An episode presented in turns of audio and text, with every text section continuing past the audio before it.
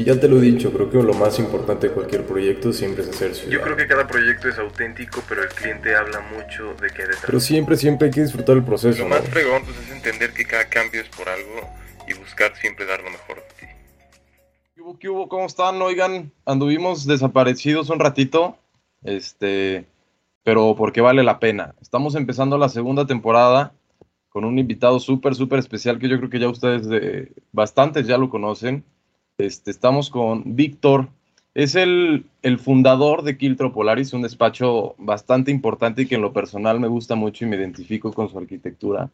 Tienen muy buen lenguaje, me gusta la manera en la que abordan este, cada uno de sus proyectos, por lo poco que hemos podido ver en Instagram.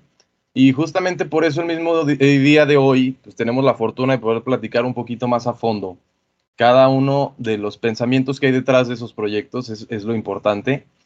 Y pues nada, digo, este, vamos a ir hablando poco a poco y van a ir descubriendo este gran invitado que tenemos el día de hoy. Este, Víctor, ¿cómo estás? Muchas gracias por, por haber aceptado la invitación al, al podcast. Creemos que puedes dejar muy buen mensaje. No, hombre, Luis, muchísimas gracias. En realidad, estuvo, me encantó tu llamada porque era como ya para desempolvarnos de las vacaciones, este, arrancar este, bien el año y entonces si podemos arrancar compartiendo lo poco que sabemos, nos encanta siempre poder hacerlo. No, qué bueno, qué bueno, no, y muchas gracias, este, sí, la verdad estuvo padre porque digo, mandamos varios mensajes, este, sí hicimos como un filtro de obviamente buena arquitectura, porque es la misión, y que nos hayas contestado, fuiste yo creo que uno de los, de los primeros que nos contestó bastante rápido, y pues fue una buena motivación para esta segunda temporada y ya posteriormente con los, con los siguientes invitados pues se fue formando padre esta, esta temporada que creo que podemos aprender mucho tanto este, pues, nosotros dos que estamos platicando un poquito y la gente que nos escucha se puede identificar bastante. Este, ahorita que estábamos platicando antes, previo a, a grabar el podcast, este, se me hizo interesante que dijiste, vamos a comenzar el podcast con una pregunta que te voy a hacer.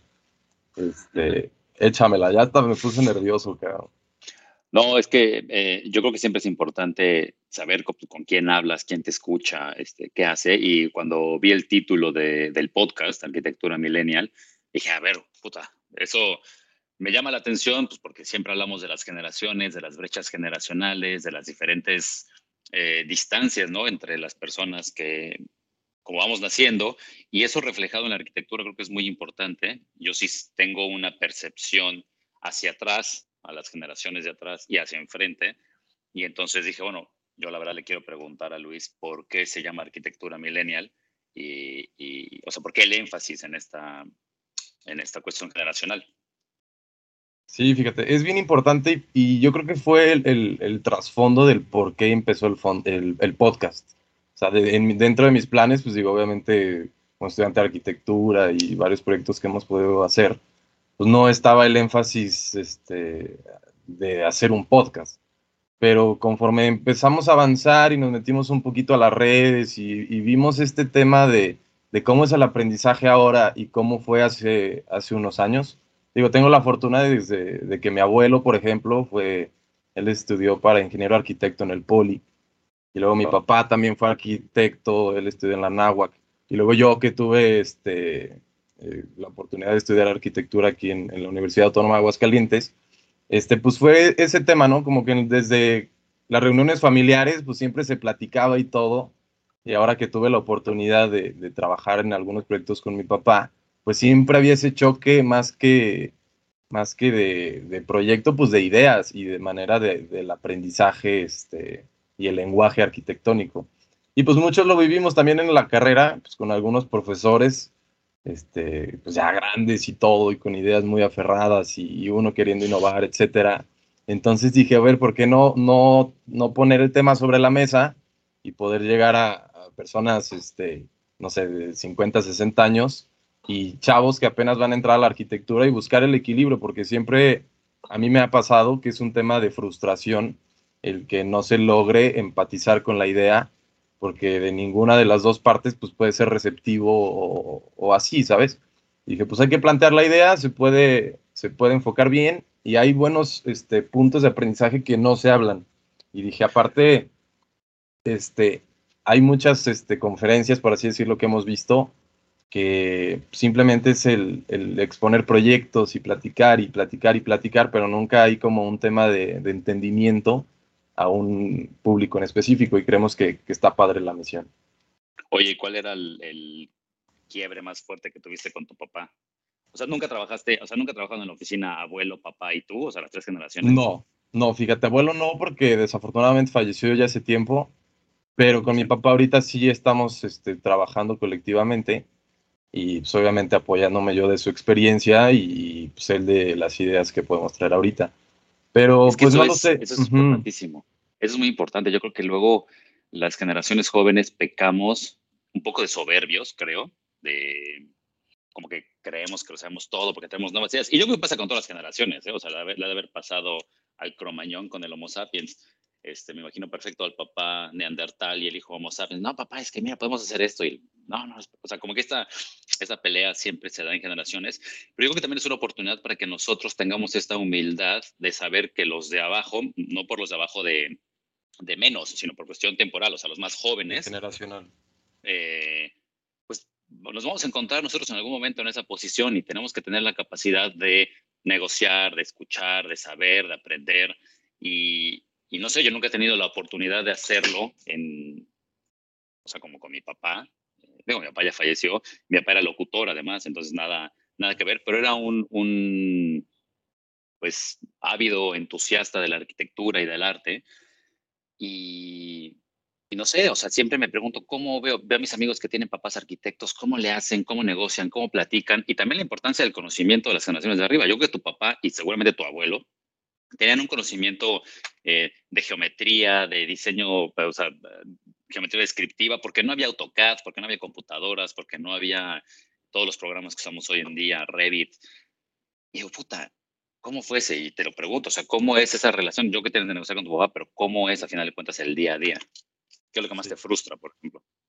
Sí, fíjate, es importante y, y, me gustó que lo platicaste al principio. Este, yo creo que uno de los problemas fuertes es el egocentrismo y más que nada en los arquitectos. Los arquitectos, como lo sabemos, pues bastantes y en las estadísticas tenemos el ego altísimo, ¿sabes? Y el lograr ceder, yo creo que es la, parte, la parte más importante porque cuando uno logra ceder es cuando realmente llegas a ese punto de aprendizaje importante.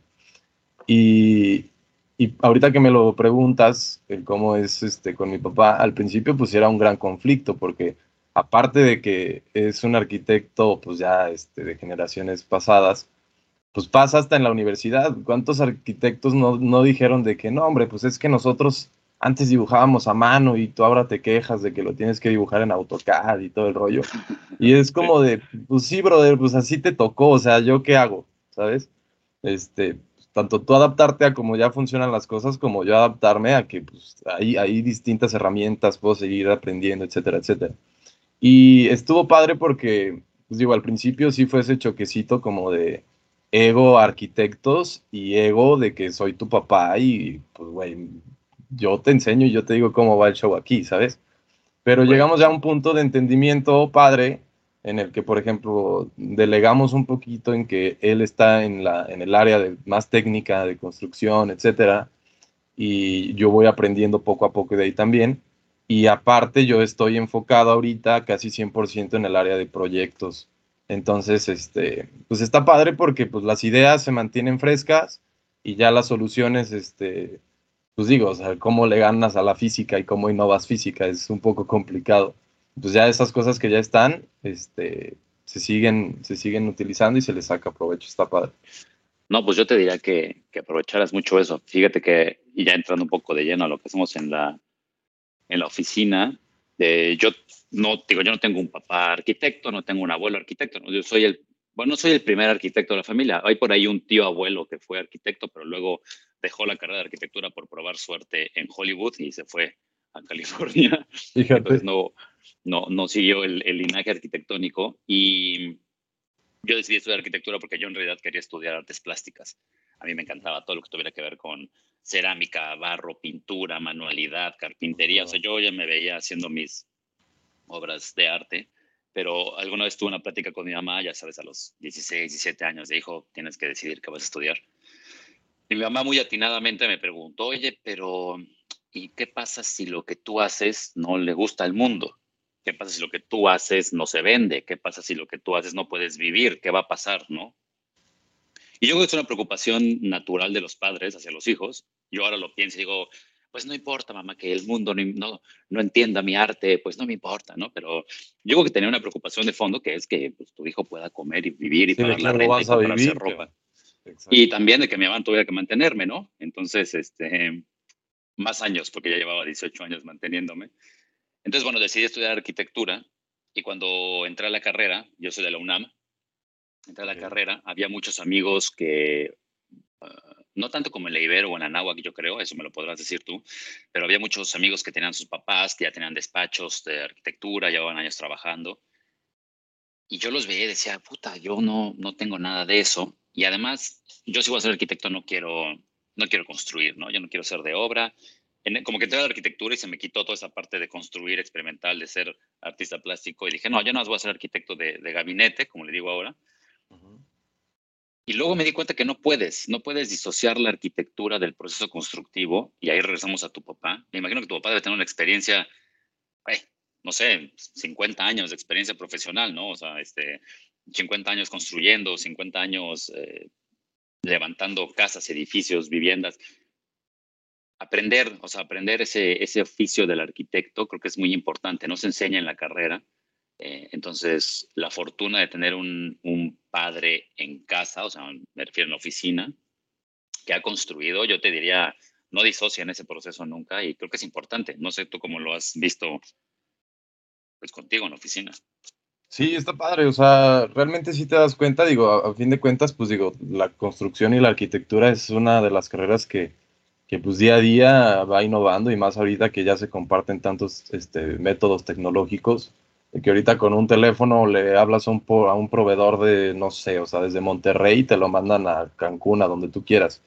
Este, y, y, se me hace padre y sí, este, o sea, comparto contigo esa idea de que obviamente, pues digo, sí soy afortunado por haber estado en ese nicho, porque digo, desde la carrera alguna, alguna duda o algún tema, este, pues lo preguntas nada más con gritar hacia la casa de que papá, ven. Ajá, exacto. Entonces, este, pues sí, es, está padre. Digo, obviamente no, no te cierra solamente a, a la opinión y, al, y, a la experiencia de, por ejemplo, en mi caso de, de, mi papá, porque pues sí es, es muy vital también, este, pues digo, eh, cotejar este, opiniones diferentes y encontrar la mejor para el proyecto, etcétera. Digo, ya ves que cada proyecto es, es muy diferente y, pues está padre, digo, ese, ese, ese tema sí se entiende y, está, está, se disfruta el proceso, que es lo importante, ¿no?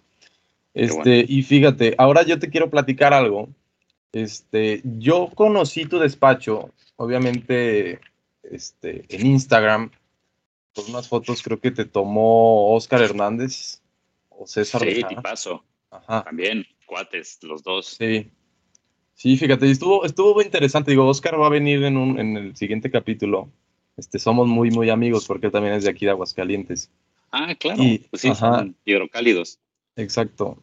Y estuvo padre porque, digo, yo cuando recién empezaba a estudiar, un profesor me, me invitó a, como trabajo ahí de, de, la, de la clase, me puso a entrevistar a Oscar.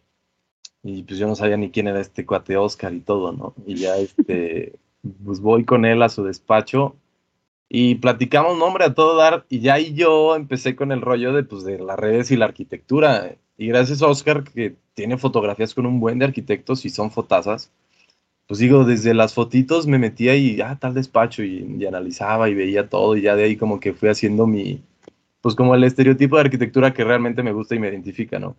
Y justamente vi un proyecto tuyo, que es la casa Rich, Sí. Este, eh, no manches, o sea, yo la vi, yo vi esa casa desde, creo que se fotografió el proceso de construcción y al final estuvo el, resultado.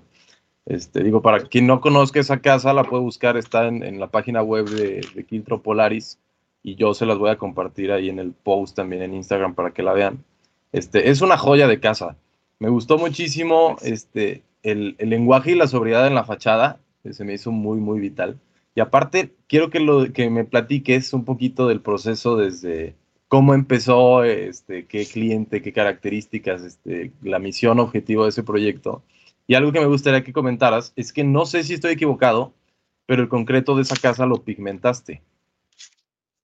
No, Ah, fíjate, y yo, yo lo vi y tiene como, es como beige, o no sé si es por, por la arena que utilice, no sé, no sé, pero estaría padre que, que nos platicaras un poquito de, del proceso, porque en lo particular me, me, me, encanta esa casa. Pues mira, yo creo que esa casa, Casa Rich, le tenemos mucho, mucho cariño en la oficina, porque fue la primera... Eh, bueno, me voy a ir unos, unos años para atrás. Casa Rich la hicimos, estamos en el 2022, Casa Rich la diseñamos en el 2018 y la empezamos a construir en el 2019, o sea, justo antes de que empezara la pandemia. Ah, y de hecho, a la mitad de la pandemia, o sea, a la mitad de la casa, de la construcción de la casa, nos cayó la cuarentena, ¿no? ¿Te acuerdas que hace dos años estábamos en cuarentena, todos guardados, tres meses? Entonces nos cayó la cuarentena justamente a la mitad de la obra. Luego se dieron cuenta que la construcción era actividad esencial en el país y entonces permitieron que las obras siguieran avanzando y retomamos. Pero, digo, nada más para, en contexto, pues es una casa ya tiene dos años en construcción y casi cuatro de proyecto, ¿no? Me gusta cómo, hablar de arquitectura. Tú puedes ver la casa y piensas que es un proyecto nuevo y en realidad es un proyecto que hicimos hace cuatro años, ¿no? ¿Cómo pensabas tú hace cuatro años? Completamente distinto. Este, pero bueno, eh, esa casa la veníamos pensando, o sea, es, la, es el siguiente paso de una casa previa, que es la casa 1641. La casa 1641 es una casa eh, que está en la manzana 16, en el lote 41, por eso se llama 1641, que nos contrató una desarrolladora para hacer. y ah, esa casa la conseguimos en un, eh, yo estaba viajando en, estaba en Ámsterdam con, con, mi mejor amiga Rosario y con, con mi mejor amigo Sergio. Y era la primera vez que alguien me pedía que yo diseñara una casa. Entonces era cómo podemos integrar una estructura eficiente, como un sistema constructivo rápido, que sea como geométricamente potente, que no sea como una casita ahí con, ya sabes, la casa luego peca de que pues parece que son ventanitas que se le pusieron ahí. Entonces, eh, fuimos como muy estrictos y esa casa la concibimos un día en un café en el, dos días antes de subirme al avión y regresarme a México. Entregamos la casa 1641 y esa casa no la publicamos porque es una casa que no construimos nosotros. Nosotros procuramos en la medida de lo posible eh, y dependiendo del constructor, solamente publicar las casas que construimos o los edificios que hacemos y construimos nosotros, porque muchas veces eh, cuando no lo construyes tú se pierde mucha información y no, sí, no muchísimo. Es un poco frustrante, ¿no? Entonces, bueno, se hizo esa casa y la construyó el desarrollador, listo, se vendió, son felices y una casa chiquitita, muy eficiente. Y a los tres, cuatro meses nos pidieron que uno que era un socio nuestro, que hiciéramos esta casa. Me dijo, oye, tengo este terreno, está en el pues, contexto más anodino, más extraño de Cancún, que es el de la periferia, estos desarrollos de viviendas en, el, en los cotos residenciales. Y me dice, pero pues ya lo tengo que construir y lo quiero vender, pero no es para mí, la voy a poner en venta, entonces tiene que ser un producto comercial eh, y como la voy a construir yo, pues tiene que ser barata, tiene que tenemos que construirla rápido y tenemos que poderla vender cara. Entonces, con esas premisas un poco en, en, mano, diseñamos Casa Rich. Y la verdad es que el resultado exterior, a mí también me gusta mucho, creo que es una casa muy sencilla, o sea, es, pues es lo que es, ¿no? O sea, ves perfectamente el basamento de concreto y arriba las viviendas, las habitaciones, eh, el concreto es de ese color porque tenemos la fortuna de vivir en una zona del país que tiene unos agregados muy claritos. Entonces el concreto, como tú sabes, pues es concreto, es gris, pero el otro 75% del componente del, digo, el cemento es gris, pero pues el, para hacer el concreto, pues el 75% de los componentes son los agregados que le pones. Y aquí tenemos el SASCAP, que es como muy cremita. Tenemos la grava, que viene de, de ese mismo material y cuando lo mezclas todo te sale un concreto clarito. O sea, muchas personas nos preguntan, no, es que construyen con, con cemento blanco. Y pues no, la verdad es que es ese concreto que tú viste es el que sale del trompo, es el que sale de la olla. No, hombre, está increíble. Entonces tenemos la bondad de, de que el contexto y nos da pues, ese, ese tono. Y luego la parte de arriba, pues es un aplanado con F muy, muy normal muy comercial, pero que ha sido la mejor solución que hemos encontrado para combatir la lluvia. Aquí en Cancún llueve de lado. cuando hay tormenta, llueve de lado y te llueve por el este, por el oriente. Por Bueno, normalmente viene del mar la lluvia, que es del oriente. Y... Pero bueno, cuando hay norte, pues viene del norte un poco, este, variaciones. Entonces el Coref lo que hace es que genera como una placa, una capa plástica ah, okay. en el muro. Entonces el muro no absorbe humedad, el agua escurre y mientras el agua no se estanque, no hay ningún problema. Entonces, lo usamos mucho en nuestras construcciones porque además nos evita el mantenimiento. a diferencia de la pintura que tienes que pintar cada año porque se mancha, porque se expone al sol y porque hay que darle mantenimiento anual, el COREF, tenemos edificios que hemos hecho la prueba y llevamos seis años sin darle mantenimiento y ahí está. Fíjate qué increíble, está padre eso. Entonces, pues sí. Fíjate, sí, qué, padre, o sea, este, pues digo, es parte de cómo cada uno de los proyectos pues responde y se adapta al, contexto, porque por ejemplo, eh, hay varios proyectos que por el simplemente capricho, este, digo, se complica demasiado el tema constructivo, se encarece la obra, etcétera, porque por ejemplo uno ve el proyecto así y dices, ay, yo quiero construir esa misma casa acá en Aguascalientes. Y es como, pues, oye, pero es que allá hay un porqué del proyecto, por qué se expresa así, un trasfondo completo de diseño que te permite expresar de esa forma el proyecto. Si yo me lo aventara acá, pues digo, se complican varias cosas y ni siquiera va a ser el mismo resultado, etcétera, etcétera. Se puede hacer, pero obviamente consciente de este tipo de análisis, ¿sabes? Porque digo, o sea, cualquier persona lo ve por fuera y ni siquiera entiende el por qué está de ese color el concreto, esa vivienda torna, ese, esa apariencia, por así decirlo. Y además Casa Rich es un claro ejemplo, o sea, de dos cosas. Uno, de la respuesta al contexto. Tú te, todas las fotos están tomadas desde un punto donde la casa parece que está solita al lado de un jardín. Pero no, o sea, todo es un poquito zoom out y la casa está en medio de un desarrollo habitacional con 35 casas, una más fea que la otra, alrededor. Más. Eh, nosotros, pues, el, terreno está ubicado en una esquina, al lado de, una, de un área de donación que es ajardinada, entonces Pudimos abrir la casa hacia ese jardincito en algunas tomas como en la cocina, pero la casa es tan cerrada y es tan hermética y es tan cuadrada porque no queríamos ver a los vecinos, no queríamos verlos en ningún momento. De hecho, las ventanas, las que tú en la fachada principal, eh, parece que están como remetidas 80 centímetros, porque queríamos que entrara la luz norte, que es esta luz continua, tenue, que no es, directa, pero no queríamos que por abrir las ventanas tuviéramos que ver a los vecinos. Entonces dijimos, bueno, remetemos las, las ventanas, ese remetimiento nos genera los closets de las habitaciones y eh, si yo estoy en mi recámara, tengo una eh, jardinera enfrente de mi ventana. Entonces lo primero que veo es mis plantas, luego mis muros que me están flanqueando la ventana y ya después pues los vecinos, ¿no? Pero justamente por eso, no queríamos que, que la casa tuviera que ver nada con el contexto. La otra fachada, que es la que se abre hacia el interior del jardín, es completamente distinta. La estancia comedor tiene un ventanal de 8 metros que se abre, o sea, tú lo abres completito y tu estancia se, se, vacía hacia el jardín, ¿no? Entonces, eh, bueno, esas decisiones por, por, el contexto. Y otra cosa muy divertida, que las fotos que tomó César Béjar, al cual también estimo muchísimo y es muy, es buen colega y tiene un talento ahí nato de, fotografía. Eh, y bueno, también de arquitectura, es arquitecto también. Sí, claro. Eh, lo, le pedí que me ayudara a tomar las fotos del proceso. Y en realidad me hubiera encantado que la casa se quedara como estaba en el proceso. Hay una cosa que nos pasa luego los arquitectos que cuando entregas tu, tu vivienda, tu proyecto arquitectónico, ah, bueno, porque la casa que era para desarrollo inmobiliario se vendió. En cuanto vieron los renders, llegó alguien y la compró. O sea, no habíamos puesto ni la primera piedra y ya la habían vendido. Con la, con la condicionante de que no cambiaba nada del proyecto. O sea, yo le dije a, mi, bueno, a, mi socio que estaba haciendo esa casa, le dije, oye, nada más la única condicionante es que la pones en venta, pero el proyecto está como está. Sea, son tres recámaras, tres baños, o sea, no cambiamos nada, porque si no va a empezar el, el dueño, no, es que yo quiero, yo quisiera aquí. no, güey, sí, no, sí, claro. Entonces salió la casa a la venta, se vendió en, no sé, menos de un mes. Y yo empecé pues, a llevarme mucho con la familia y a ver lo que iban a hacer.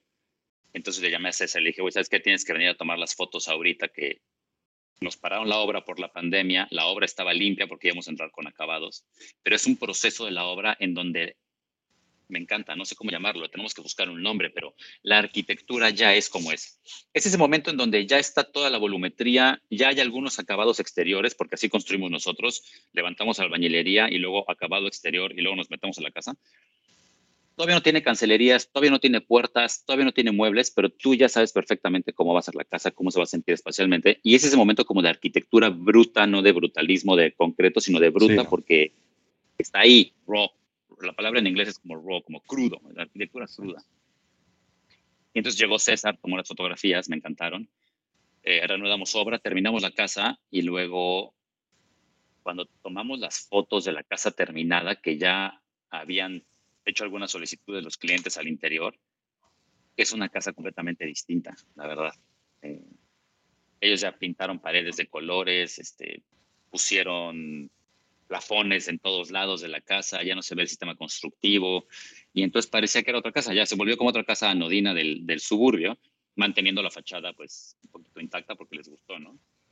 Pero, pues bueno, al final las fotos del proceso de César Bejar son mucho más bonitas que las fotos terminadas de la casa. Fíjate, qué padre y qué, digo, es algo que se comparte, ¿no? Porque muchas veces el, el gusto del cliente, pues nada que ver con, con, la arquitectura y la misión que tenías desde el, desde el proyecto. Y como, por ejemplo, pues ahí en ese caso que, que comentas, es, es, increíble, sí es cierto, ese punto de, de, del proceso, cuando, es, cuando vives realmente la atmósfera, por ejemplo, desde obra negra, desde obra negra ya se empiezan a ver las sombras del proyecto y dices, wow, o sea, ya agarra el, el, el sentido, la atmósfera por la que se proyectó, ¿no? Digo, y muchas veces hasta ahí dices, o sea, logras concebir el espacio de una manera que ni, ni por más render, ni por más realidad virtual que se tenga al momento, llegan esas soluciones inmediatas ahí, ¿no? Está padre el, el, el cómo el, el, proceso de la arquitectura nunca termina, o sea, ni siquiera ya terminada la obra. Terminado el proyecto entregado, dices, puta, aquí le hubiera cambiado esto, no sé, o sea, es, es un trabajo constante el arquitecto que, que está padre y mantiene vigente la creatividad, creo yo. Es un momento de la arquitectura que, que es muy noble, o sea, es muy, ya me va a salir mi parte romántica y como algún maestro alguna vez, alguna lagrimita me va a salir. Es un momento de la arquitectura que es muy noble porque ya está la mano de obra, ya está el sistema constructivo, ya está la estructura. Es la arquitectura sin pretensiones, creo. Y creo que algo que hemos intentado buscar en la oficina, de la mano de mi socio, bueno, Juan Carral, que tiene su, él tiene su oficina sí, que se llama JC Arquitectura. Este, él tiene su oficina que se llama JC Arquitectura, yo tengo la mía que es Quildro Polaris, pero de repente colaboramos juntos y hacemos cosas bajo el nombre de JCKP, bien originales, ¿verdad? Pero si algo, yo creo que me enseñó Juan, o que, que no, no que me enseñó, porque compartimos, es esta intención de que la arquitectura no esté maquillada, que la arquitectura no esté vestida. La arquitectura creemos que es como como, o debería de ser como tiene que ser. Y eso está, en, desde nuestro punto de vista, parte de un punto de vista eh, constructivo. ¿Cómo construiste la, la estructura? ¿Cómo construiste, eh, cómo liberaste el claro? Eso tiene que estar latente en la arquitectura. Y pues buscamos de alguna manera o en la medida de lo posible que esto siempre esté de manifiesto. Si usamos billete bovedilla, pues que se vea la billete bovedilla. Si vamos a hacer un claro enorme con unas losas este, encasetonadas de concreto, que se vea la losa encasetonada de concreto, ¿sabes? Eh, si vamos a, no sé, estamos haciendo un edificio ahora en, una, aquí en el centro de Cancún, son cuatro pilares nada más, cuatro pilares en un edificio de, no sé, seis mil metros, pero son cuatro pilares que sostienen ocho losas encasetonadas y algunas vuelan al extremo tres metros cincuenta, ¿no? Y de repente, oye, ¿y si, y si le metemos unas patitas en el, al extremo porque pues, nos da miedo, unas columnitas, y esa negociación de no, cabrón, también no hay que tener miedo, o sea, constructivamente se puede, apoyémonos de la ingeniería, apoyémonos de los ingenieros, tenemos un, unos muy buenos ingenieros que nos ayudan y nos acompañan en todas nuestras locuras, pero buscar eso, ¿no? Que la arquitectura en su proceso constructivo tú la veas, todavía le falta la pintura, todavía le falta la cancelería, pero ya lo ves y dices, ya sé cómo es el edificio, no, no me importa si la cancelería es dorada, si la cancelería es negra, si es a hueso, si va pintado de verde o de morado. Ya sé cómo va a ser el edificio. Entonces, si logramos mantener nosotros esa, esa postura, esa fortaleza del objeto arquitectónico en esa etapa, creemos que la arquitectura puede seguir en el tiempo porque la arquitectura va a ser utilizada, la arquitectura va a ser habitada, los vecinos, los, los, habitantes la van a hacer suya y en esa apropiación del proyecto arquitectónico hay muchas cosas que nosotros arquitectos ya no controlamos nada. Si queremos, creo que esto trascienda, es pensar así, constructivamente, coherentemente. Sí, fíjate, y hay una frase que me gusta mucho que me la platica mi papá, que mi abuelo, pues en sus tiempos y todo, pues ya te imaginarás, ¿no? Y una frase que decía mucho era de que el, el doctor entierra sus errores, el abogado los archiva, pero el arquitecto los exhibe. Entonces fue como, o sea, desde ahí ya tienes que tener claro de que cada uno del lenguaje, cada uno de, cada parte del compromiso que se tenga en la arquitectura es tu currículum, o sea, no va a haber como de que sí, sí, sí, ese proyecto aquí, acá, acá, acá y acá, pero un proyecto que construí, este, no sé, tuvo un gran error y, desgraciadamente, pues la mayoría de la gente juzga por tus errores y no por tus éxitos. Y es parte de mantener el equilibrio y la responsabilidad, ¿no? Y también, lamentablemente, a veces los arquitectos también enterramos a nuestros errores y yo creo que eso es importante que nunca se nos olvide. Digo, arquitectos como diseñadores y como constructores, porque Ahora me ha tocado con, estamos trabajando unos proyectos para la SEDATU, la Secretaría de Desarrollo Agrario Territorial Urbano, en un, una labor, yo diría, titánica de esta administración que tendrá sus pros y sus contras, podamos estar de acuerdo o no con sus proyectos de infraestructura, pero en esta cuestión en particular que estamos trabajando, que es los proyectos de mejoramiento urbano, el PMU, se están haciendo proyectos de infraestructura para 235 o 255 municipios en el país, ¿no? Casi el 10% de la cantidad de municipios del país. Y nosotros como arquitectos diseñamos, tic, tic, tic, tic, tic, tic, y hacemos todo, y proyectos, los entregamos todo. Pero también luego entra la responsabilidad del constructor para construirlo como es. Y esto lo pongo un poco, lo saco ahorita a, a colación, por todos los escándalos que han pasado, ya sabes, en, del temblor del 85, del 2017, en donde los arquitectos tenemos una responsabilidad también de hacer las cosas bien y construirlas bien. No siempre podemos construir lo que diseñamos, pero creo que es importante que sepamos que a lo mejor yo prefiero exhibir mi error y que ahí esté feo porque decidí que un barandal era de una manera y se ve horrible, hacer algo que no es correcto y, enterrarlos, ¿no? O sea, como los doctores. Esa, tenemos una responsabilidad ahí muy rara, pero creo que es importante que no la perdamos de vista nunca. Sí, fíjate, es, muy importante el, el, labor humano como arquitectos, así es tu profesión, pero a fin de cuentas, pues construyes para humanos y, y eres un humano, o sea, a fin de cuentas esa sensibilidad, si no la tienes, pues digo, va a haber un tema en el que se va a complicar tu, pues tu conciencia, ¿no? Porque pues si alguien está confiando plenamente en ti, en que es un buen proyecto, es, está reflexionado a, profundidad, pues digo, o sea, pues es realmente nuestra labor, ¿no? Y algo que, que me gustaría también platicarte un poquito ahorita es que eh, estaba, estaba, por ejemplo, viendo unos proyectos ahí que tienes en, en, en la página y en tu Instagram y todo y, veo un lenguaje muy constante este, en, tus proyectos. Eh, desde que se conceptualiza eh, tu proyecto, ¿cuál es el primer paso a seguir? Digo, obviamente todos sabemos de que pues, es el análisis de contexto, etcétera, etcétera. Pero algo así que crees que caracteriza tu, metodología o un punto clave que, analizas previamente a cada uno de los proyectos, ¿cuál es? ¿Lo tienes definido o, cómo crees que es, es, esa parte de ahí? Yo creo que eso deberías de preguntárselo a las chicas de la oficina que tenemos aquí. Eh, eh, bueno, las, sí, bueno, a las chicas está Giselle, Vale, Gerardo, que son los, las personas que nos ayudan a, ejecutar todos los, proyectos. Creo que Juan y yo, cuando trabajamos juntos, él por su lado trabajó con, con Javier Sánchez, que tiene una escuela muy similar. Eh, yo luego trabajé con Juan, luego nos separamos y luego trabajé yo con, Baumschlager Eberle, que es un, un arquitecto austriaco que pues, tiene muchos proyectos, ahí googlealo un día. Baumschlager y Eberle son, wow, no sé, yo los admiro muchísimo. Y también cuando pude trabajar con Brian McKay, Lyon and Sweet Apple Architects, que son otros canadienses, si tú intentas ver, o sea, si tú analizas detrás de todas las capas de lectura lo que hay de fondo, es la... ¿Estás por ahí todavía? Sí, sí, sí, aquí ando, aquí ando. Se cortó mi, mi... Ah, tu video, ya. El video, ¿verdad? Si tú analizas todo eso de fondo, creo que lo, lo que más llama la atención es la modulación estructural. O sea, Brian McKay, Lyon and Sweet Apple Architects construyen con madera en el proceso constructivo tradicional eh, americano y canadiense del norte. Entonces es una, una, modulación de madera, una estructura de madera muy estandarizada porque son piezas con medidas estándar. Eh, si tú la arquitectura de Baumschlag y Undeverle, aunque tienen unos gestos muy aventados y unas propuestas muy eh, arriesgadas, hay una modulación, siempre hay una modulación. La ventana mide unos 53.75, las o sea, siempre va tac, tac, tac, tac.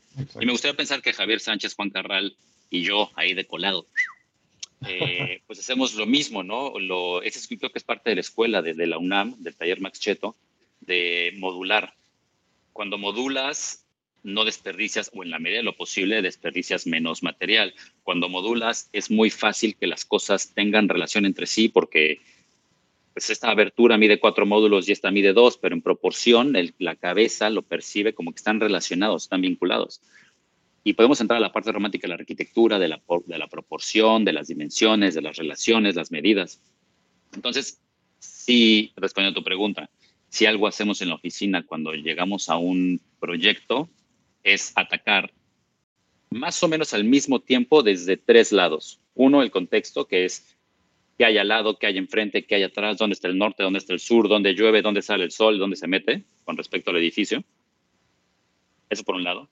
Por otro lado, el qué queremos hacer, o sea, es, es una casa, es un edificio, son 15 viviendas, es una, son dos, son cuatro, como una cuestión programática. Y por otro lado, la cuestión modular y constructiva. Oye, lo vamos a hacer con billete día, lo vamos a hacer con concreto, lo vamos a hacer con madera, lo vamos a hacer con acero porque eso nos cambia, nos cambia la casa. Y un, claro ejemplo es ahorita una casa que estamos haciendo, estoy haciendo de la mano con Juan, se llama, le decimos casa RAM, porque el cliente, por, las siglas del cliente, y es una casa igual como, imagínate casa Rich, en el mismo contexto anodino del suburbio. Este, Exacto. Pero esta casa es completamente abierta y es una planta libre que carga, se carga sobre columnitas y la casa medía 6.35 porque era lo que medía el programa arquitectónico, de acuerdo a nosotros, ¿no? O sea, el pasillo, la cocina, la puerta, 6.35. Y cuando decidimos hacerla de acero, por, por cuestiones constructivas, o sea, rápido, por decir, oye, levantamos la casa en tres semanas. Se modificó el proyecto. Se modificó el proyecto porque la casa tiene que medir 6 metros, ¿no? Entonces, esa fue una decisión caprichosa nuestra de no tiene que medir 6 metros, sino fue el acero mide 12.20, lo cortas a la mitad, mide 6.10 quitas la merma, te quedan de 6 metros, listo, no hay otra. Entonces, ese es un claro ejemplo de cómo, ya que resolvemos el contexto, eh, estamos resolviendo el programa arquitectónico, metes la cuestión constructiva, o sea, al mismo tiempo todo, y el resultado es muy, o sea, hay como muy pocas opciones, ¿no? Yo creo que la idea de la arquitectura, siempre hay mil maneras de resolver un mismo problema, o un millón de maneras, y las limitantes no son trabas, o, las condicionantes no son limitantes, no son trabas, al contrario, las condicionantes te ayudan a que por aquí no puedes avanzar, por aquí tampoco, por aquí tampoco, por aquí tampoco.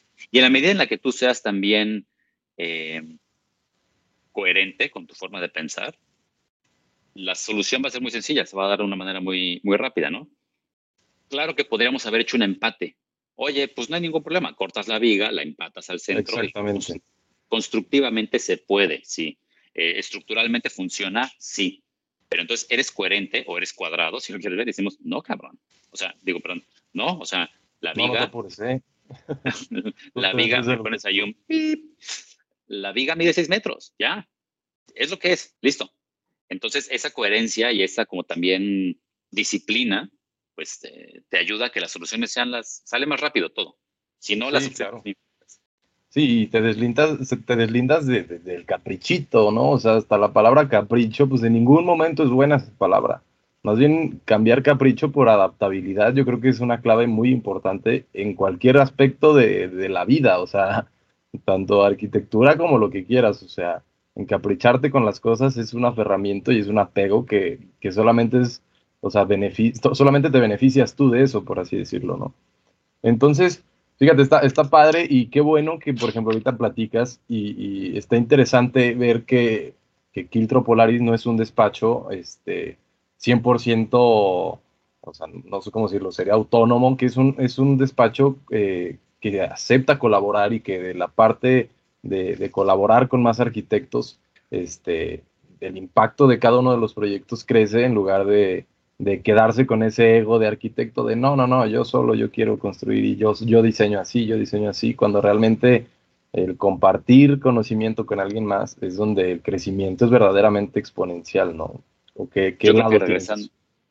Sí, o sea, digo, perdón que te interrumpí. Yo creo que la, eh, justamente lo que dices de la palabra colaborar, regresamos a la misma pregunta con la que empezamos de las generaciones.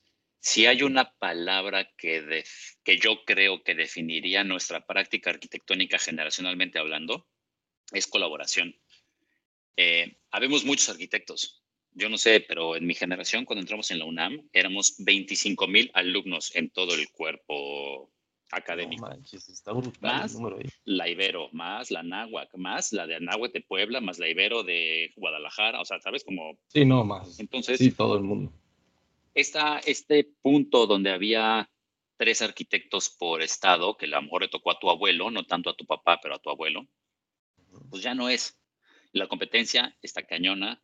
El talento me parece que es brutal. Yo creo que somos una generación que al tener tanto acceso a la información, estas semillitas de talento pueden germinar muy, muy fácilmente. Hay, hay talento en México por todos lados. Eh, no solamente los, los, los, arquitectos ya consagrados, ¿no? Como, pues no sé, evidentemente, de la nueva generación, de Javier Sánchez. Sí, claro. Este, digo, siempre pienso en Javier Sánchez porque me encanta, me encanta lo que hace, pero está productora, que es una generación yo creo que arriba de la mía, están, eh, bueno, no sé, Rosana Montiel, Fernanda Canales, eh, ya sin mencionar al maestro Kalach, que todavía son dos generaciones más arriba o tres, eh, pero estoy hablando de generaciones como, por ejemplo, Palma, Taller Palma, este, aquí en Cancún hay uno que yo quiero muchísimo que se llama Estudio Huewi, con quien hicimos un, el último edificio, el último Donceles, son de mi generación despachos un poquito más jóvenes, pues hay muchos que van subiendo. mismo Hernández con TX en Aguascalientes. Ya no sé cómo Reyes en Senada. Disculpame un este, poquito, se me está trabando. No sé si soy yo, pero te veo trabada la imagen. A ver, apago mi tantito. ¿Mejoró o no mejoró? Mm, un poco. A ver si me ayudas a activar otra vez el video, a ver, a ver qué tal. A ver ahí, me, ves mejor. No, fíjate, no, no, me parece que estás conectando. ¿Tú me ves bien a mí? Yo te veo bien y te escucho bien. Ya, ya mejoró, creo, un poco. Se me hizo.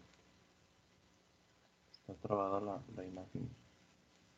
A ver, creo que ya. Sí, este, ¿Tú me, escuchas bien? Sí, te escucho bien. El video está como que fragmentado. Sí, no te veo trabado. Bueno. Pero le seguimos, no hay bronca.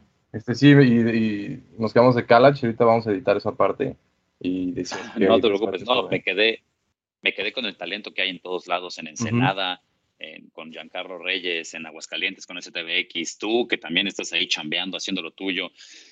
Y yo creo que ya no podemos concebir la arquitectura sin, sin colaborar, sin poder aprender de todos, ¿no? Entonces, yo sí creo que poder abrir las puertas de tu oficina a la colaboración es mucho más enriquecedor que cerrarlo, cerrar las puertas y, e intentar hacer solamente tú lo tuyo. Yo he aprendido de todos los colegas con los que he colaborado. De Juan aprendo todos los días, de Giancarlo aprendí pues, cuando hicimos el proyecto de la vivienda juntos, de Huewi aprendí cuando hicimos el edificio, eh, o sea, de todos. o sea, yo me encanta aprender y colaborar, creo que siempre es lo mejor. Claro que hay que trabajar un poco el ego, el desapego y saber también que a final de cuentas el resultado va a ser mejor si puedes compartir la experiencia con alguien más. Sí, 100%. No, y 100%. Y obviamente también en ese tipo de colaboraciones, pues, em, o desde un principio empatizar con, con también con, con, la visión y, el proyecto que se tiene, ¿no? O sea, obviamente no es, voy a colaborar con él nada más porque, no sé, se podría crecer muchísimo el proyecto, el alcance, etcétera, sino que también realmente se comparta como, como la misma visión, el mismo profesionalismo y el, el lenguaje, que es, es, es, muy importante. Por ejemplo, yo que lo veo desde este lado, en, los proyectos que has trabajado con, con Juan Carral, pues digo, se nota un, una sinergia en el proyecto, o sea, brutal, o sea, realmente no hay como un, una parte del proyecto, como hay muchísimos, en donde se ve una incongruencia entre lo arquitectónico y lo estructural y, y, y ba bastantes temas que van por ahí, donde este, pues, no es el objetivo por el cual se empezó la colaboración, ¿sabes? Entonces, eh, pues digo, ya platicamos de, de arquitectura, que es, es, uno de los puntos más importantes que nos apasiona a ti y a mí y a los que nos escuchan, obviamente. Sí. Pero ahora sí que me gusta mucho el, y el objetivo del podcast es entender más bien la mente de Víctor eh, dentro de, de, la arquitectura, ¿no? O sea, eh, tú realmente cuando eh, empiezas a crecer en, en, el aspecto arquitectónico, ¿con qué objetivo dijiste, a ver, voy para este lado, quiero esta arquitectura, quiero un despacho que entienda este, esta, esta visión o este objetivo que se pone Víctor para hacer arquitectura? ¿Lo tienes Uf. pensado o, o, o no, cómo podrías explicar esa, eh, eh, tu visión? O sea, tú, Víctor, ¿cómo, cómo, ¿a dónde vas? ¿A dónde va Víctor y Kiltro Polaris eh, en, en, X tiempo? ¿Cuál es, cuál es la, la verdadera misión de la arquitectura ahí? Mira, yo creo que ahorita te estoy hablando de colaboración y de participación y todos juntos como hermanos, abrazados, haciendo arquitectura, pero la verdad creo que desde un inicio mi motivación para hacer arquitectura sí era un poco alimentada por el ego. eh, cuando decidí, como ya te conté, no a estudiar artes plásticas y meterme a arquitectura, yo y luego lo hilamos con esta casa que te conté que diseñé con mi amiga Rosario y Sergio en Ámsterdam. Desde ese momento que entro a la carrera a esa casa que yo diseñé, habían pasado 28, 30, 12 años, yo creo. Si no es que un poco más. Y uh, desde que empecé la carrera hasta que construí mi primer edificio, porque mi primera eh, construcción no fue una casa, fue un edificio, tuve la fortuna de que fue un edificio. Yo estaba muy frustrado, güey. Yo estaba muy, porque yo decía, yo no voy a ser arquitecto hasta que no construya mi primera edificación. Había Exacto. hecho remodelaciones, había hecho interiorismo, había hecho ampliaciones, habíamos hecho eh, intervenciones, habíamos ido mucha, eh, o sea, habíamos ido creciendo gradualmente, pero yo me, me emperré, si lo quieres ver así, o tenía muy claro que yo no iba a poder o no me querría llamar arquitecto hasta que no diseñara y construyera mi primer proyecto. Fuera una casa, fuera un edificio, fuera algo, pero ex novo, o sea, venga, desde cero y, y hacerme cargo del principio al final y entregar llave en mano y decirle, señores, listo. Entonces, durante mucho tiempo estuve muy frustrado, evidentemente, porque, como dice Bjarke Engels, nunca nadie te va a encargar un edificio hasta que hayas hecho un edificio. Y romper ese loop, puta. Sí, cuesta eh, bastante. Sí cuesta muchísimo si no tienes papás arquitectos, si no tienes capital, si no tienes una visión, si no tienes ganas, si no tienes energía. O sea, hay muchos factores que, que influyen en romper ese loop. Yo tuve la fortuna de, en el momento en el que se me presentó la oportunidad, que me la presentó Juan y por eso lo, lo, lo quiero tanto y lo estimo tanto, fue un terreno aquí en el centro de Cancún. Y él me marcó y me dijo, tengo un terreno en el centro de Cancún para hacer vivienda multifamiliar, colectiva, que es lo que nos encanta. ¿Qué pedo? Yo en ese momento acababa de renunciar al Infonavit, yo trabajaba para Carlos Cedillo en el Infonavit, este, que también están haciendo cosas increíbles en, en, con piensa sostenible, muy interesante, si no lo conoces, echar un ojo. Okay. Eh, yo había renunciado del Infonavit, tenía una lanita, te liquidan del Infonavit cuando, cuando, cuando renuncias. Este, o sea, bueno, te dan tu cajita de ahorro, te dan todas esas cosas. Y había vendido el que era mi departamento, mi casa. Yo no sabía qué iba a hacer, pero yo sabía que quería hacer algo y necesitaba dinero. Entonces, pues mi casa la vendí, tenía ese dinero, tenía mis ahorros. Y en ese instante, cuando tengo todo en la mano, me marca Juan y me dice, oye, ¿qué onda? Le digo, órale, va, pero la condición es que nos asociamos para hacer ese proyecto, lo diseñamos y lo construimos juntos. Sí, órale, perfecto. Nos vinimos, compramos el terreno, empezamos el proyecto y de, desde que compramos el terreno hasta que lo inició la construcción pasaron tres años por X o por Y, problemas administrativos, licencias, los socios, la inversión, el dinero, el esquema, la estrategia la financiera, ya sabes, todo lo que puede pasar. Sí, claro. Y yo estaba muy frustrado, muy, muy, muy, muy, muy frustrado porque no, no podía construir. Pero esta era una cuestión alimentada desde el ego, porque yo quería verlo construido, yo quería verlo, así decir, yo lo hice, ¿no? Yo. Y cuando terminamos de construirlo y lo vi y estoy gratamente satisfecho con el resultado, ahora lo veo tres años después y digo, puta, ¿por qué hice esto? ¿Por qué no hice esto otro? Me gustaría cambiar esto. Pero fue muy claro decir, yo creo que KP, Quiltro Polaris, y yo como arquitecto, quiero poder hacer una arquitectura, pues, sencilla, eh, que constructivamente haga sentido, que sea coherente, que a lo mejor no tenga que talar tres hectáreas de selva para hacer algo, sino trabajar en la ciudad. Creo que los seres humanos hemos evolucionado para ser eh, animales de, o sea, colectivos. Entonces, vivienda nos apasiona, nos encanta hacer vivienda porque es donde está el ser humano, es donde vive, donde pasa el tiempo, donde es su, espacio seguro. Poder diseñar vivienda que funcione, que sea accesible. Juan y yo siempre hemos estado buscando eh, eh, el poder hacer vivienda accesible en la medida de nuestras posibilidades, porque tampoco hacemos vivienda social ni somos la Madre Teresa de Calcuta, pero decir, oye, ¿dónde queremos vivir nosotros? Pues en un lugar donde haya usos múltiples, donde haya eh, restaurantes, cafés, gimnasios, gente joven, gente vieja, eh, no vieja, pero vieja de, que gente que lleva mucho tiempo viviendo en la colonia. Poder hacer una mezcla y decir, aprendamos todos de todos. Y entonces el objetivo un poco de la oficina se ha vuelto eso, poder hacer arquitectura que responde estructuralmente y constructivamente a algo, que se construye de manera eficiente, rápida, accesible, que pueda durar en el tiempo y que además podamos seguir aprendiendo en el proceso, ¿no? Es un poco como eso, aprender, hacer, construir y luego dejar ir, porque también hablaste hace rato del desapego. Y yo creo que el desapego es muy importante también como arquitectos. Hay un momento en el que tienes que dejar ir el proyecto, la construcción, este, y pues no sé. Sí. No sé si respondo a tu pregunta nada más. No, 100%.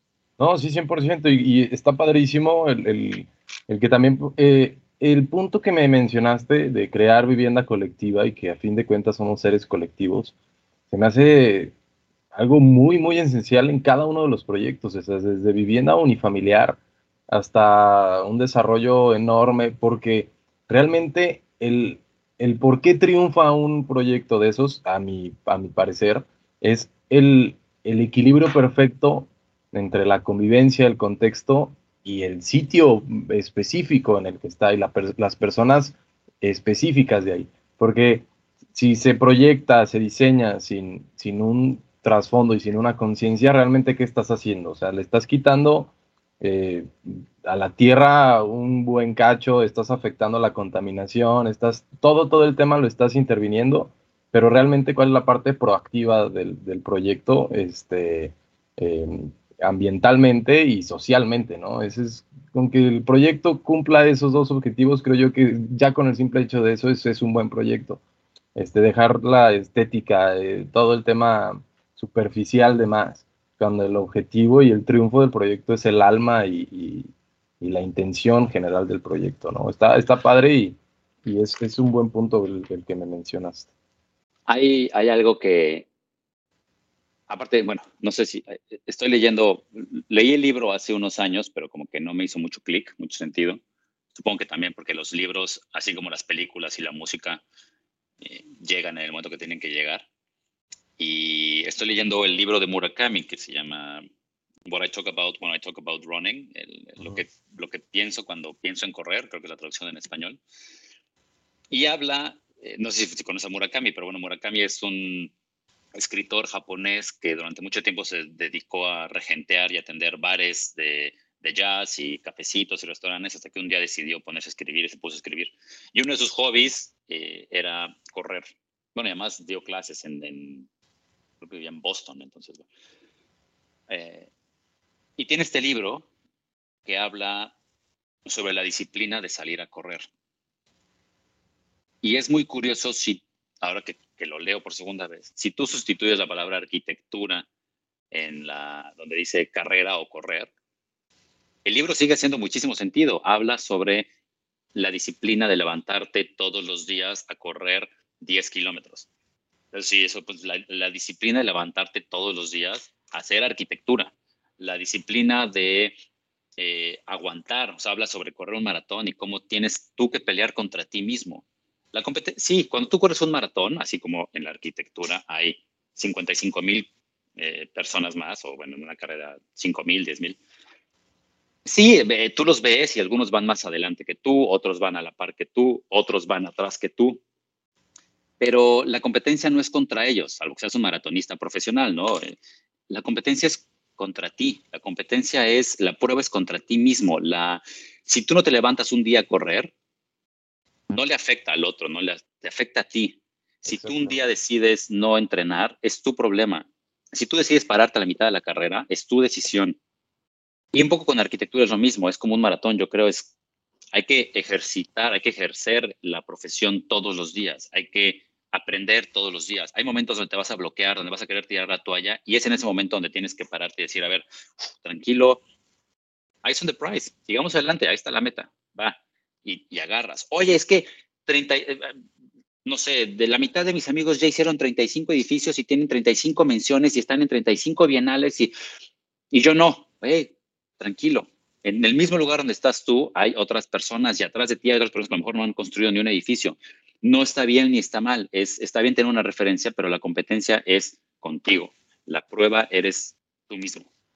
Entonces, eh, pues no sé, yo creo que eso es importante no sé si para las nuevas generaciones y también para las, generaciones de más arriba, la arquitectura es como una carrera de resistencia, creo, y hay que disfrutarla y seguir para adelante. Y tú todos los días te levantas, te agarras tu cafecito, te sientas en tu escritorio, dibujas en la computadora, dibujas en la bitácora, vas a la hora, todos los días un pasito adelante y creo que eventualmente eso te llevará a, no sé, tener 90 años como Niemeyer y voltear y decir, ve todo lo que hemos construido. el imperio detrás, sí.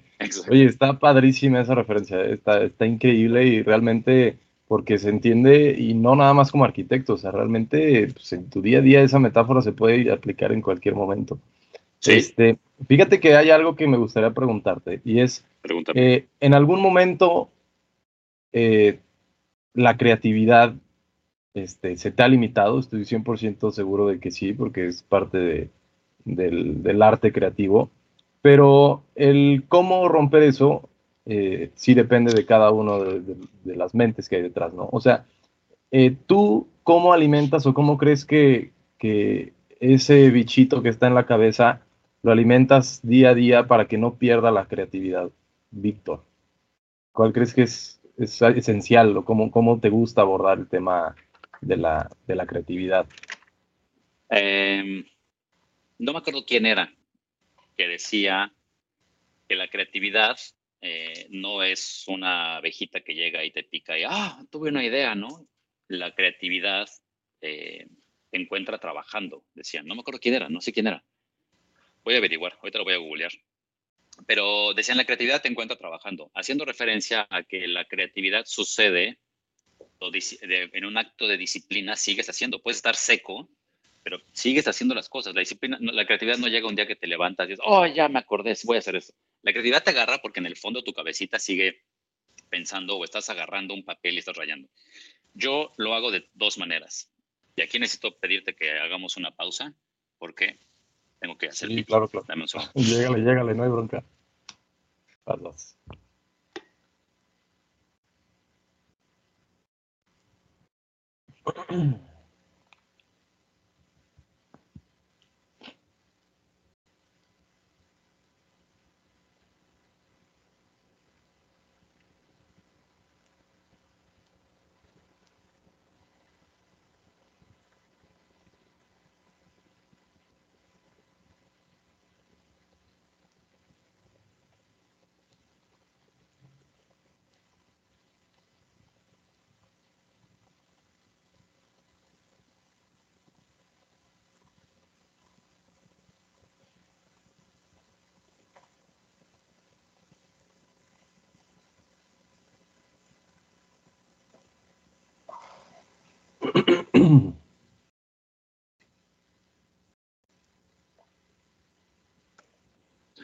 Listo, perdón. Eh, y retomando, la creatividad a mí, o sea, creo que la, la desato de dos maneras. Una es dibujando. Yo todo el tiempo estoy dibujando. De hecho, ahorita he estado hablando contigo, estoy eh, echando rayas y eso me pasaba porque yo, bueno, me diagnosticaron déficit de atención ya muy grande cuando tenía 22 años y yo ya había eh, resuelto muchas cosas. Y me di cuenta que la manera en la que yo podía prestar atención en las clases era dibujando. Todos mis, mis, mis libros de texto de la primaria, la secundaria, la prepa están rayados todos. Miguel Hidalgo tiene bigotes, cuernitos, este, Morelos, este, antifaces, o sea, todo. Yo siempre estaba rayando porque rayando me daba cuenta que podía poner atención. Si no rayaba, yo no podía hacer nada. O sea, me, me distraía y distraía al lado y le llamaba la atención al maestro. Exacto. Entonces, por un lado, dibujando, eh, todos los proyectos los arrancamos echando rayas. Bueno, por lo menos yo en la parte del proceso que ahora disfruto mucho es echando rayas. Las primeras propuestas son siempre burdas, toscas, feas, ¿eh? pero yo creo que hay una relación, como diría Johanny Palasma en, en, sus libros, hay una relación eh, implícita entre el cerebro y la mano y la forma de pensar, cómo la información va bajando. Entonces te das cuenta que mientras estás rayando, estás pensando una idea que ya te diste cuenta, de alguna manera tu cabeza por atrás sigue pensando y es como, ah, no, a ver, espérate, y si giro esto, pero ya lo estás dibujando una versión vieja, pero, pero tiene que ser a mano, no tiene que ser en la computadora, las primeras etapas, creo. Exacto, sí. Y, la otra es haciendo ejercicio.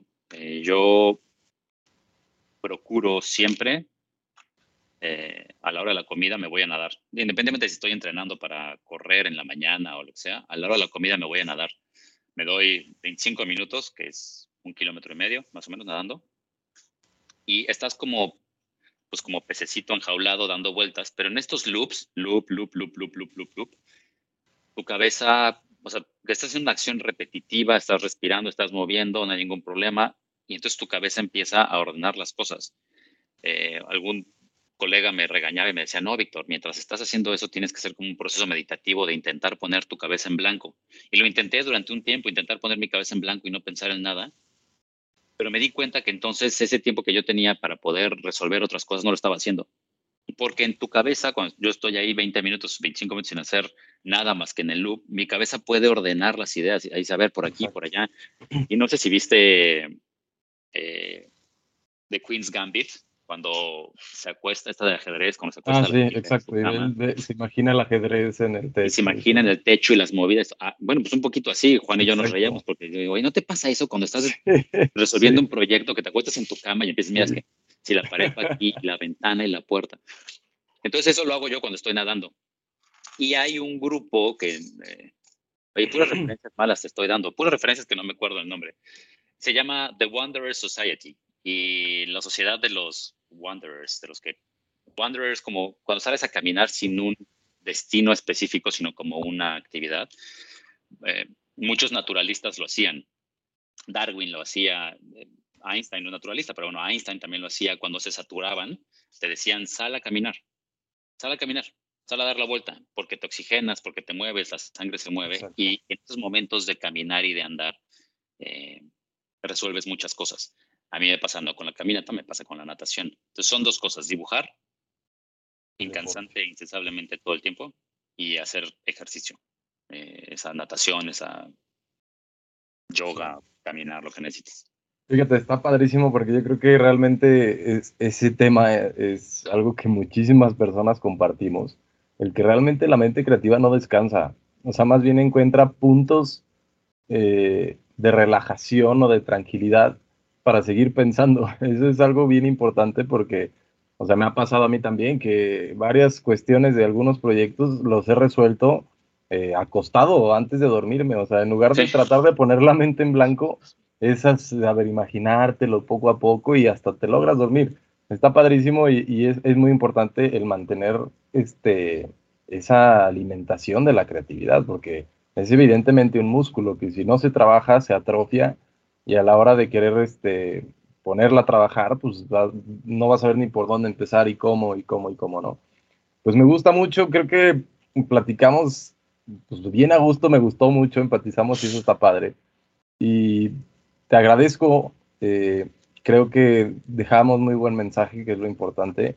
Y, más que platicar solamente de arquitectura, pues, este, pues entendernos, eh, abrir un poco eh, quién realmente eres y eso te lo agradezco bastante porque realmente muchas personas también lo van a entender y lo van a agradecer. Y es el objetivo, ¿no? Que, que muy pocos este, temas de la arquitectura son tan profundos para entender o para lograr este entendimiento personal. Y es, es, lo que nos gusta, ¿no? Eh, y pues aparte también te felicito porque realmente eh, estás transmitiendo un, un, lenguaje y una arquitectura con, con muy buen trasfondo, con una alta conciencia. Y, eso es lo que realmente vale la pena aplaudir y rescatar, ¿no? O sea, dejar, a pesar de que son proyectos altamente fotografiados, este, aplaudidos por la gente y tienen su reconocimiento, eh, pues que la, la, conceptualización está muy, muy interna dentro de, del proyecto, ¿sabes? Y que no se busca el, el, ser el proyecto más fotografiado o el premio que tenga tantos premios, sino que, que eso viene después, ¿no? Eso viene por reflejo de, de una buena proyección y de, de, un buen, de un buen análisis. Este, pues nada, pues gustazo haberte conocido, aunque sea acá por, por videollamada, ya tendremos la oportunidad, yo creo que sí, de, de, de, poder vernos físicamente ahora que acabe esto, ya ves cómo viene. Pero pues, te agradezco, te agradezco y estuvo muy, muy chingón, la neta, estuvo, estuvo a gusto. Se nos fue Hombre, una hora, doce minutos. Pues no, Luis, yo en realidad te agradezco la, te agradezco la invitación. Este, qué bueno que, que llegaron a nosotros. Y como siempre, y siempre lo, lo, comentamos, las puertas en la oficina siempre están abiertas. O sea, para quien quiera, te lo digo a ti, eh, las puertas aquí estarán siempre abiertas. Se lo digo a la gente que nos escucha, quien tenga dudas, quien tenga sugerencias, comentarios, aclaraciones. Los canales están siempre abiertos, ahí está Instagram, ahí está Facebook, están los correos, están las páginas de internet y como mucha gente que ha venido a la oficina llega y toca la puerta y les abrimos. Estamos aquí en la Donceles, las puertas siempre están abiertas para todos, lo que necesiten, aquí estamos. Y de eso se trata, de compartir, de aprender y de pasarla bien mientras seguimos caminando. Sí, de crecer y bueno, si llegaste hasta acá, pues nada más que agradecerte. En verdad agradecemos muchísimo que te hayas dado el tiempo de escucharnos. Eh, nos vemos en el próximo capítulo y si te latió, te gustó el tema, eh, agradecemos mucho que lo compartas. Nos vemos en el próximo. Bye bye.